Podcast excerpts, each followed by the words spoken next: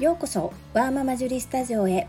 このチャンネルでは発達障害お片付けお料理子育てをキーワードに私の持つスキルや体験から忙しいママがながら聞きで参考になる情報をお届けしています。さて皆様いかがお過ごしでしょうか？本日のテーマは季節の変わり目は手放しのチャンスです。最後までお付き合いよろしくお願いいたします。皆さんは衣替えはされますか？私は母が割とまめに衣替えをする人だったため実家では衣替えをするのが当たり前だったし割と面倒くさいというかまあ大きな行事時間もかかるし割と疲れてました。でそれが家庭の在り方母親の背中を見て育ってるのでそうすべきという考えでやってきました。ところが自分が子供を2人出産したあたりから自己流では片付けができなくなってきたんです。私の家庭が共働き家庭ということもあってかもともと私がお片付けが得意ではないということに第2子を出産後気づき始めました。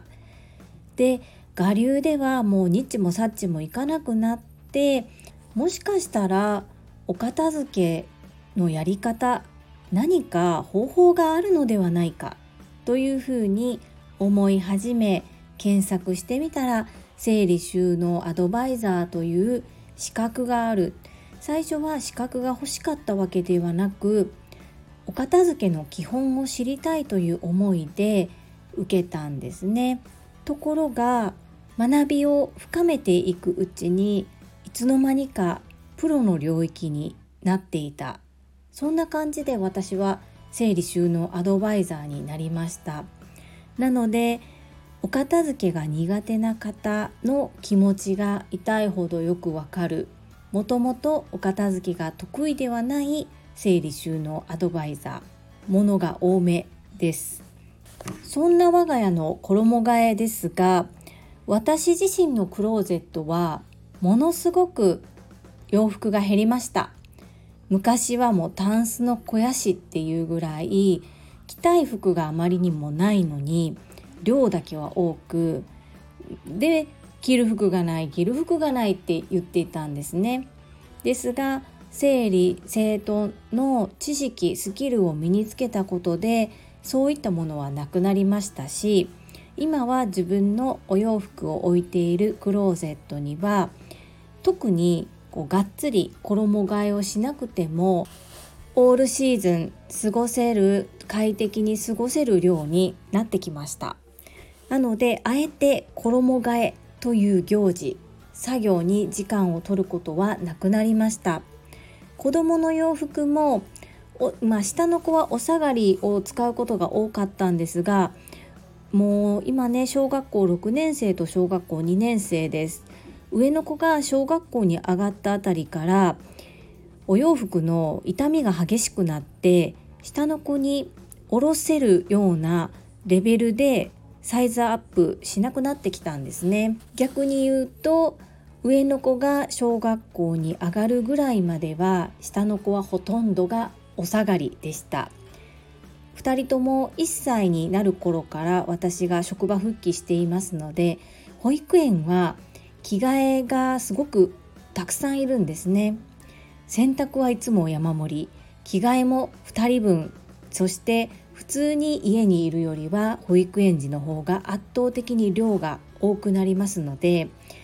やっぱり服の量も半端なかったです。ですが我が家の場合2人目の下はもうあのおりませんので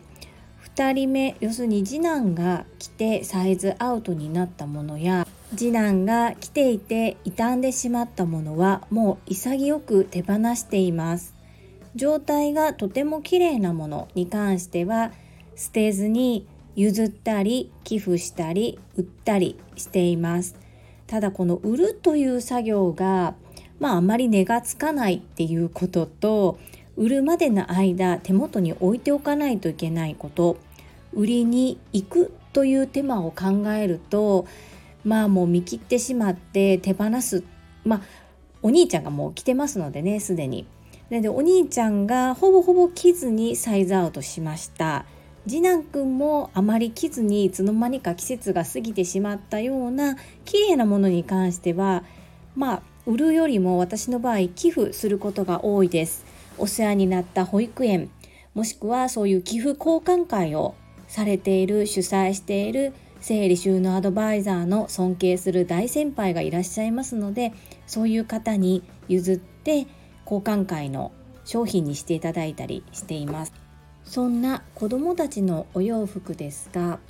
夏はうち男の子2人なので夏は2人とも短パン T シャツ。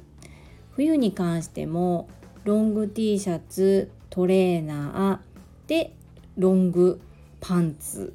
至ってシンプルですね。女の子みたいにあれもしてこれもして可愛くしてっていうのがあんまりなくて2人ともまあ派手な色はあんまり好きではないですが無難な色で無難な感じで着てますので最低限数があれば十分なんです。洗い替えも含めて上下5着ずつぐらいあればもう十分だしすぐボロボロにして帰ってきますしすぐまだまだサイズがアップしてしまうので最近は、まユニクロさんが多いですね。どちらかというと見た目よりも機能重視な男子なので、まあ、見た目もユニクロさんだと割と流行りのアニメとコラボされたりして可愛い T シャツだったり子どもたちが喜ぶような、えー、少し前でしたら「鬼滅の刃」とか今でもですがポケットモンスターのようなキャラクターが入った T シャツなどは好んできています。